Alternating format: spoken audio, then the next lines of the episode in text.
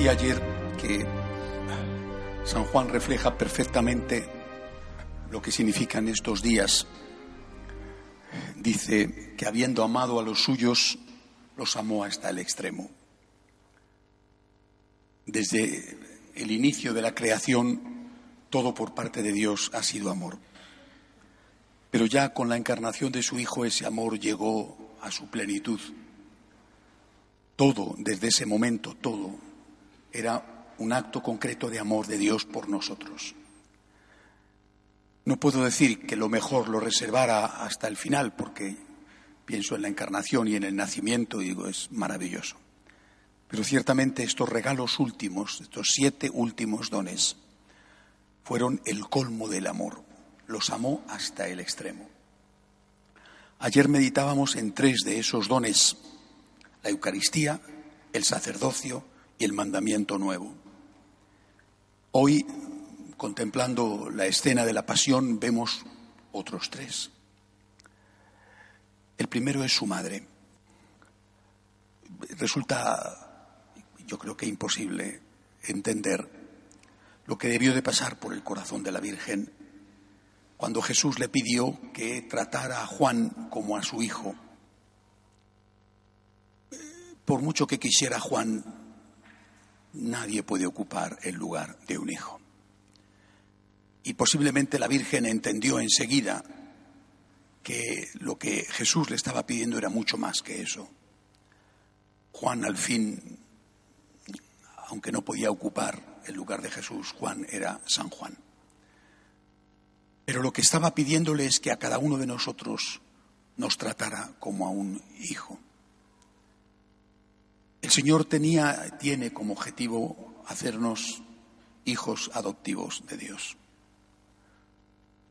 Esa filiación del Padre no sería completa si no fuera también filiación de la Madre. Para ser hermanos suyos no solamente hacía falta que su padre fuera nuestro padre, sino también que su madre fuera nuestra madre. Este don extraordinario, impagable, de hacer que la Virgen María sea nuestra madre,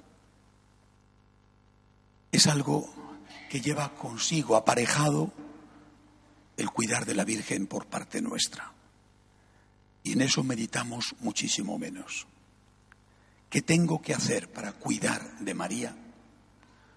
Ella hace bien su tarea y le costó mucho aceptarla. Obedeció a su hijo. Pero ¿qué tengo que hacer yo para cuidar de la Virgen? Estoy convencido de que, por lo menos en nuestra patria, el amor a María no desaparecerá nunca.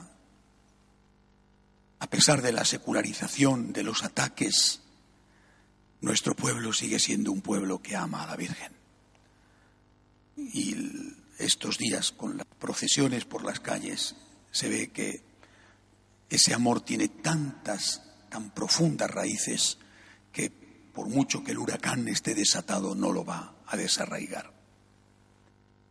Pero este amor a la Virgen, este cuidar de María, no puede ser solo una cuestión de sentimiento o una cuestión de oraciones. Pasa por rezar el rosario, desde luego, pero tiene que ser mucho más. San Juan, en cierto sentido, lo tuvo fácil, porque para él se trataba simplemente de hacerla huir de Jerusalén, por ejemplo, llevársela a Éfeso, alimentarla, llevarle las medicinas que necesitara, acompañarla hasta el día de su asunción al cielo.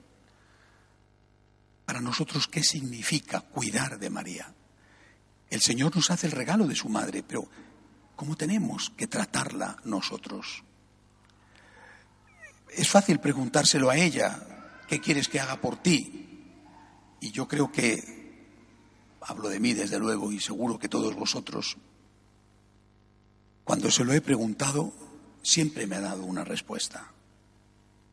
Para cuidar de mí, tienes que cuidar de mi hijo. No hay nada que haga más feliz a una mamá que aquello que se hace por su hijo, sobre todo cuando su hijo está necesitado.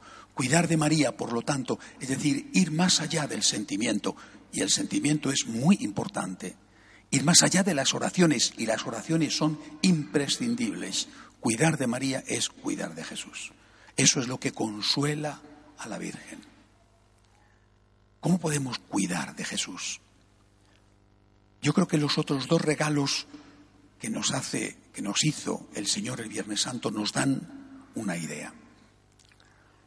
Después de entregarnos a su madre, Cristo hizo algo extraño, tan extraño que todavía hoy muchos siguen sin entenderlo.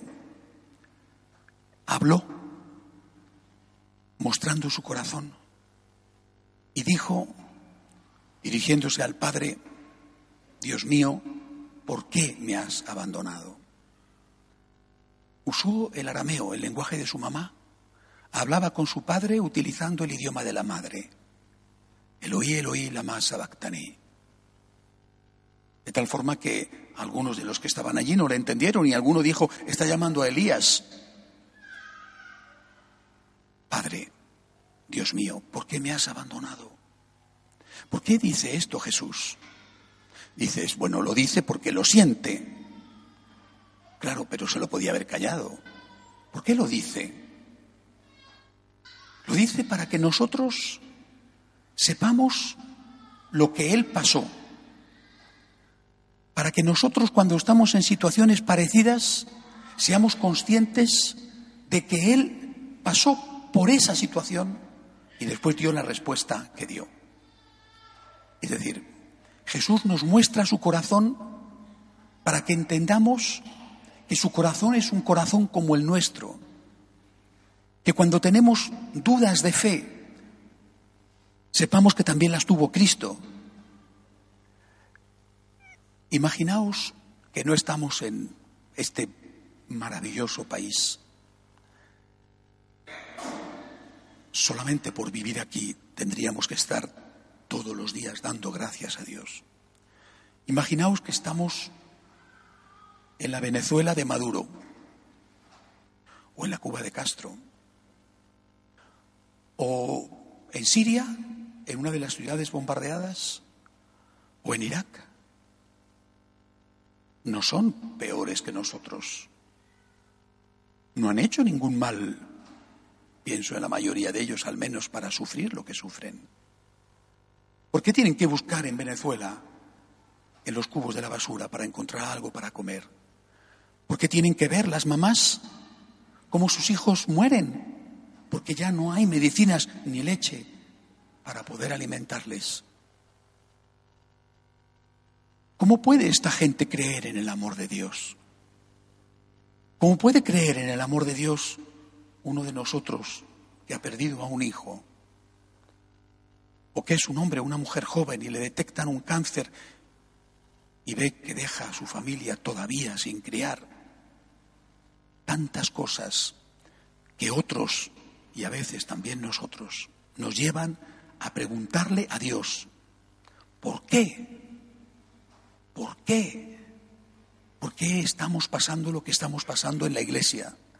¿Por qué la guerra, el sufrimiento, el hambre? ¿Por qué? Pues bien, Jesús nos hace ese regalo. Descorre el velo de su corazón. Y ahí vemos su angustia, sus dudas, su miedo, su oscuridad. Nos hace el regalo de mostrarnos su alma. Soy como tú, soy como tú. Te entiendo. No te preocupes. Dime lo que me tengas que decir. Yo también se lo he dicho a mi padre. Hombre, él no le insultó, esperemos que nosotros tampoco. Pero, Señor, no te entiendo. Repito, ¿cómo tienen que estar celebrando la Semana Santa en este momento en Venezuela? Y sin embargo ahí están, diciéndole a Dios, no te entiendo, pero creo en ti. Porque esa es la segunda parte. Dios mío, ¿por qué me has abandonado? Y a continuación, en tus manos encomiendo mi espíritu. Es decir, me fío de ti, yo creo en ti. Este es su sagrado corazón. Y el regalo es mostrarnos eso. ¿Tienes dudas? eres normal. Es normal que tengas dudas con lo que estás pasando. Es normal que tengas dudas y es normal que flaquee tu fe. Lo que tienes que hacer es decírselo a Jesús, decírselo al Señor y luego hacer lo que Él hizo. En tus manos encomiendo mi espíritu. No entiendo, pero me fío de ti. No entiendo, pero no me voy de tu lado. No entiendo, pero sigo creyendo que tú me amas, aunque nada en este momento me haga ver que ese amor es verdadero. Este fue un extraordinario regalo.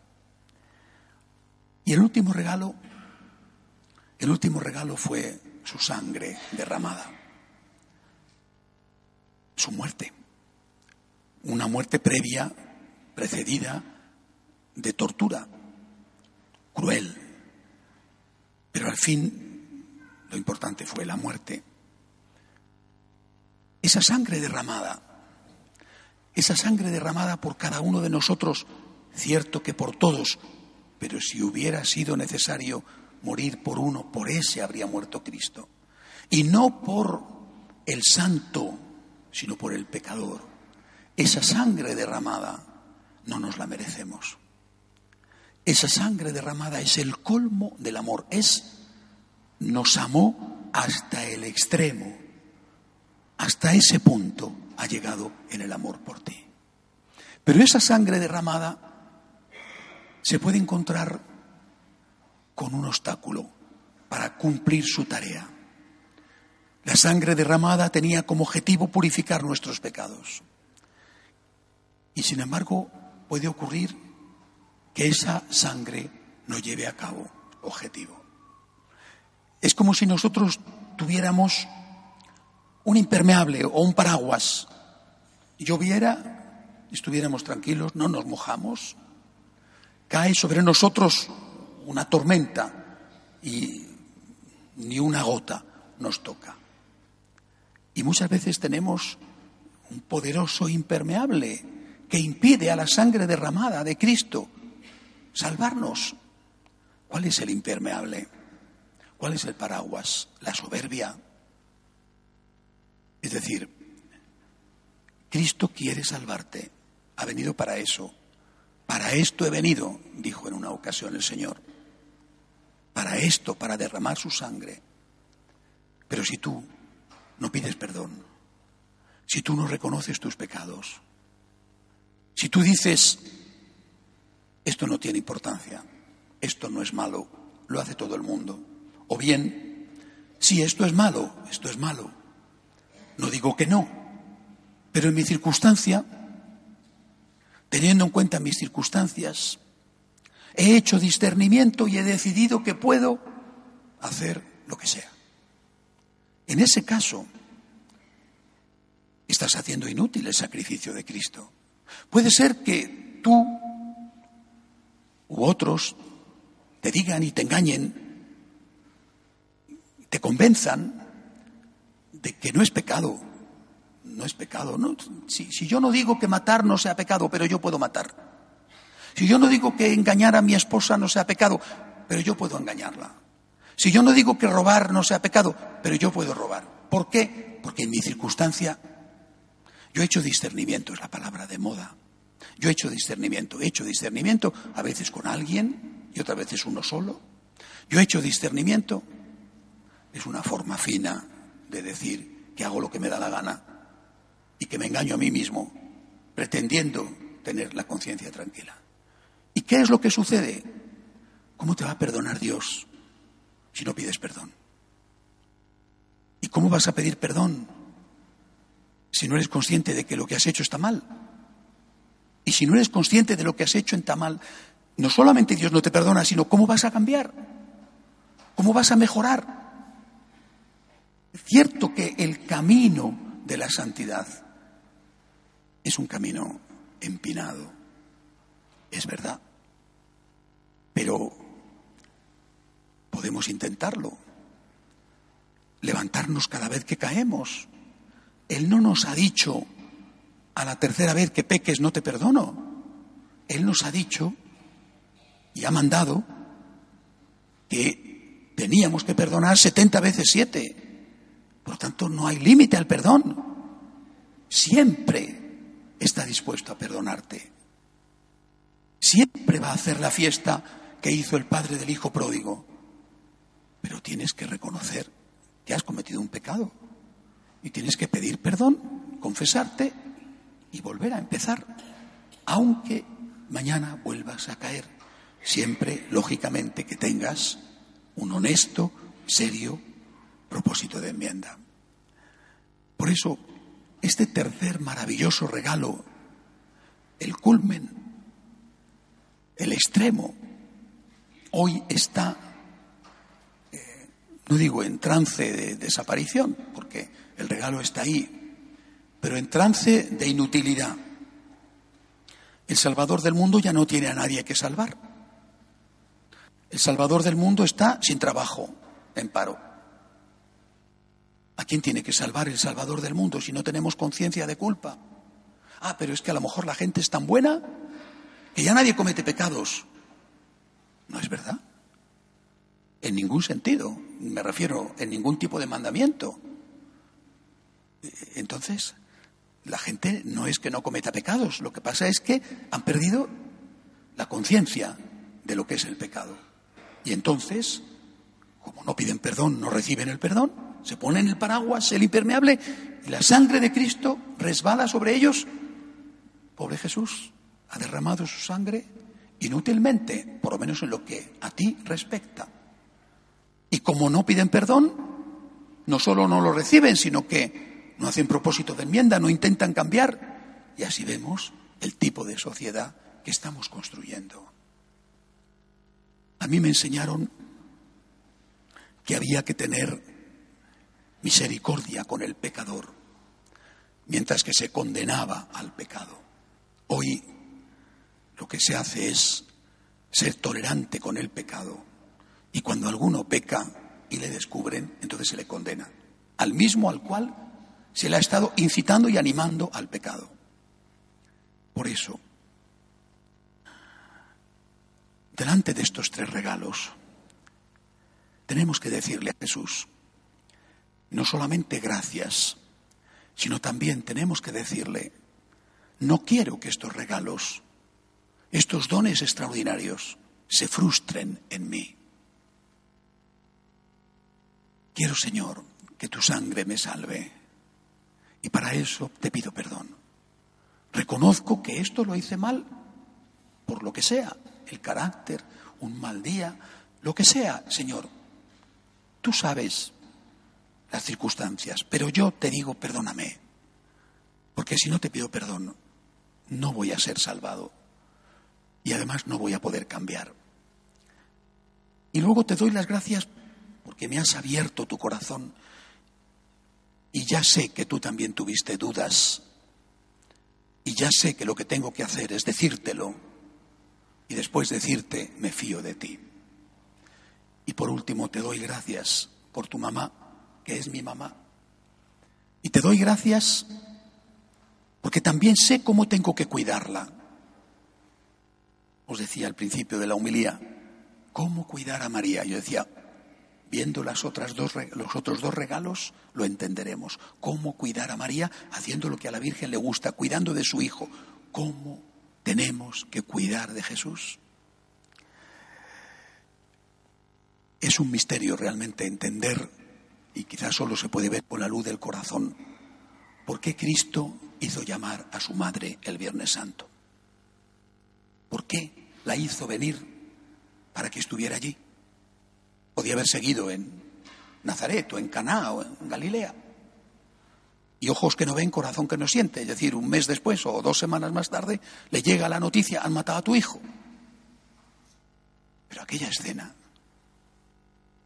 tener que verle por la calle de la amargura, tener que verle crucificado. Esto, esto, esto no es humano. Que una madre tenga que ver la tortura del hijo y la muerte del hijo, esa tortura, esto es terrible. ¿Qué movió a Jesús a esto? Por supuesto, la Virgen no hubiera querido estar en ningún otro sitio. ¿eh? Si lo hubieran dejado elegir, habría dicho allí, allí. Para empezar hay que decirlo así.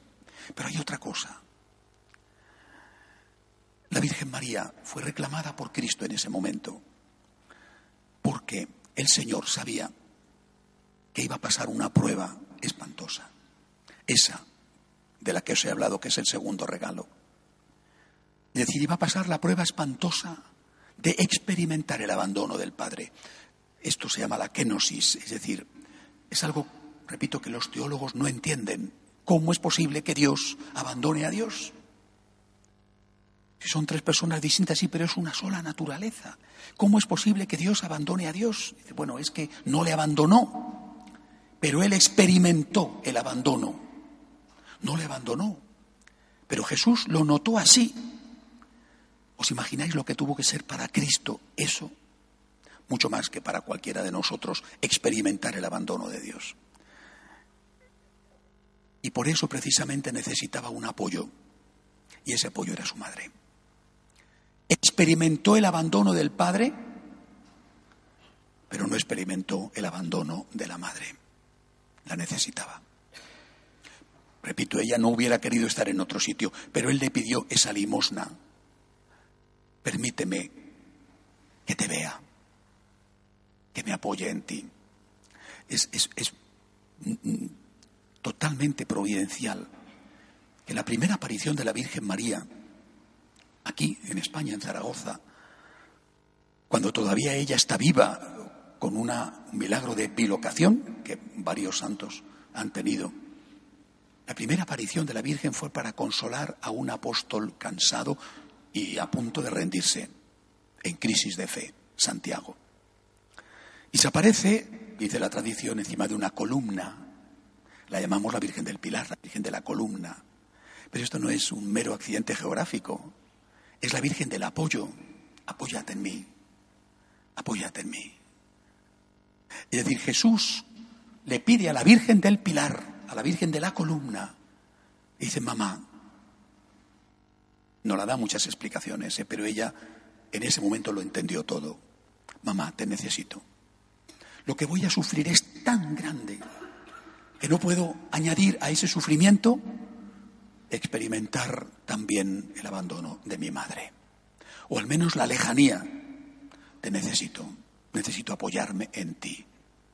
Necesito que tú me sostengas con tu amor de madre, un amor irrompible, indestructible. Bueno, pues eso es lo que nosotros tenemos que hacer para cuidar de la Virgen, es decir, para cuidar de Jesús, que es cuidar de la Virgen. Es decir, lo que tenemos que hacer es darle a Jesús nuestro apoyo.